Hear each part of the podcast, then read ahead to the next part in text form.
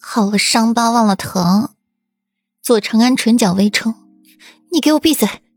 左长安看着自己的右脚，之前霍尊给自己按揉时的场景再次浮现在脑海里，脚踝处的温度再起，口是心非啊！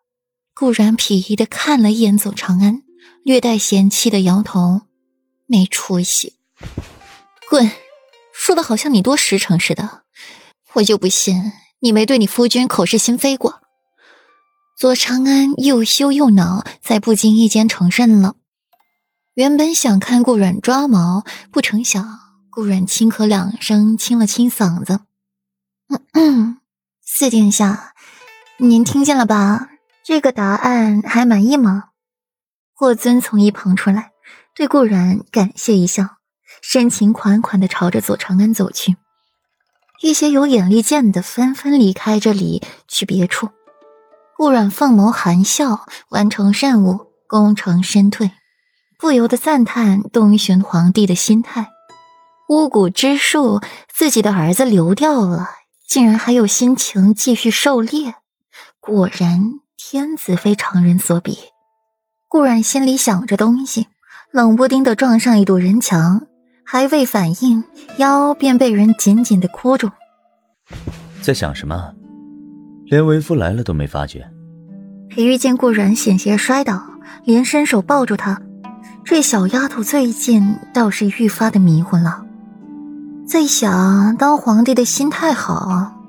顾然顺势的靠在裴玉怀里，眼里尽是那些骑在马背上的潇洒骑行的影像。怎么？软软想做女皇，裴玉揽着顾软的腰，在上面捏了捏，感觉比前些日子摸起来还要纤细，毫无赘肉。裴玉不由得怀疑，顾软这小身板能不能承受得住自己的宠爱了。软软，你好像又瘦了些。这腰细的，裴玉都怕自己一个用力把它给折断了。有吗？没有吧？顾然也摸了摸自己的腰，感觉还好啊。他还觉得自己这几天都吃胖了。夫君，我也想骑马。顾然扯了扯裴玉的袖子。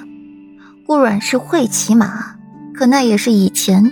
自重生回来之后，可是一次也没骑过。这一次出来了，怎么着也要玩一下。对于顾阮的小要求，还是用这么可爱的语气说出来的，裴玉自然不会拒绝。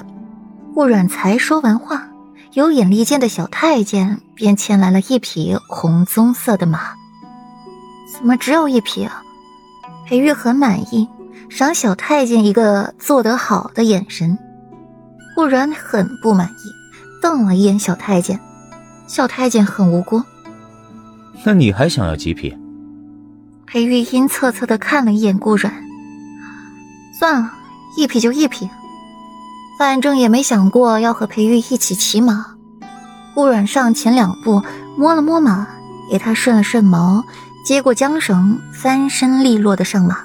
刚想挥鞭子，身后就坐了一个人，被裴玉牢牢的圈在怀里，鼻翼全是裴玉身上的墨竹香。你干嘛？冷不丁的被裴玉抱一个满怀，后背紧贴着裴玉的前胸，清楚的感受到裴玉的心跳。不是要骑马吗？裴玉温热的呼吸喷洒在了顾然的耳边，精巧的耳垂瞬间起了粉红色。看着那道绚丽的身影疾行远去，左长安喃喃自语道：“今天算是见识了。”软软与裴世子之间的夫妻相处之道呢？哼，长安，不用羡慕他们，我们也可以。霍尊撇撇嘴，看着裴玉的眼神尤为不善。正被羡慕的两人现在快在马背上打起来了。裴玉，你轻点儿。腰被裴玉紧紧的箍着，都要断了。顾然努力放松下身体，不然自己那么僵硬。适应着马的速度，随着马的颠簸，身子也跟着律动起来。听到顾然喊疼，裴玉才微微收了力道，放得松了些。你乖一点。说话间，裴玉和顾阮已经来到一片较空旷的草地。这是哪儿啊？顾阮望着陌生的地方，心底陡然升起一丝惧意。